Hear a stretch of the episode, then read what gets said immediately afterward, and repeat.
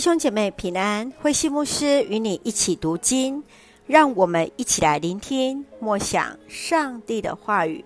路加福音二十四章三十六到五十三节，愿你们平安。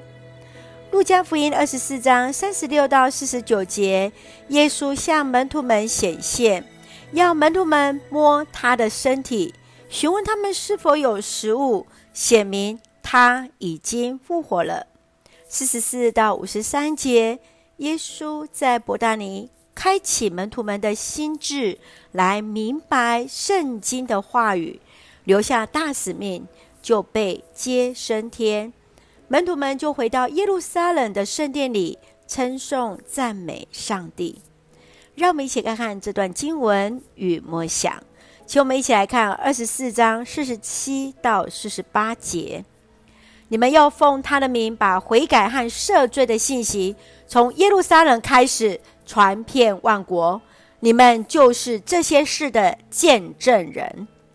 耶稣复活后显现在门徒的当中，于是就向他们说：“愿你们平安，并且直接点出他们内心的疑虑与担忧，让他们来摸摸他。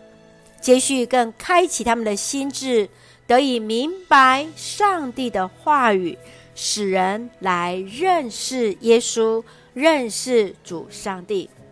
耶稣复活的力量带来爱、医治与赦免，使门徒再次回转到耶稣的面前，带着主所赐的能力，从以色列要遍传到列国。亲爱的弟兄姐妹，耶稣复活所带给你的意义是什么？你如何向人见证？复活的主在你生命的作为呢？深愿那上帝所留下，让这些门徒们来差遣他们，让他们大使命来传遍耶稣的信息。今天我们也成为这见证者，一起用二十四章三十六节作为我们的金句。主亲自站在他们当中，对他们说：“愿你们平安。”是的，亲爱的弟兄姐妹。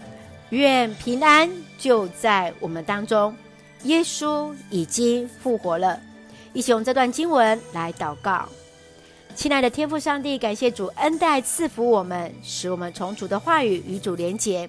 谢谢你为我们的罪定在十字架，更为我们复活，使我们得以靠主得胜，得享平安。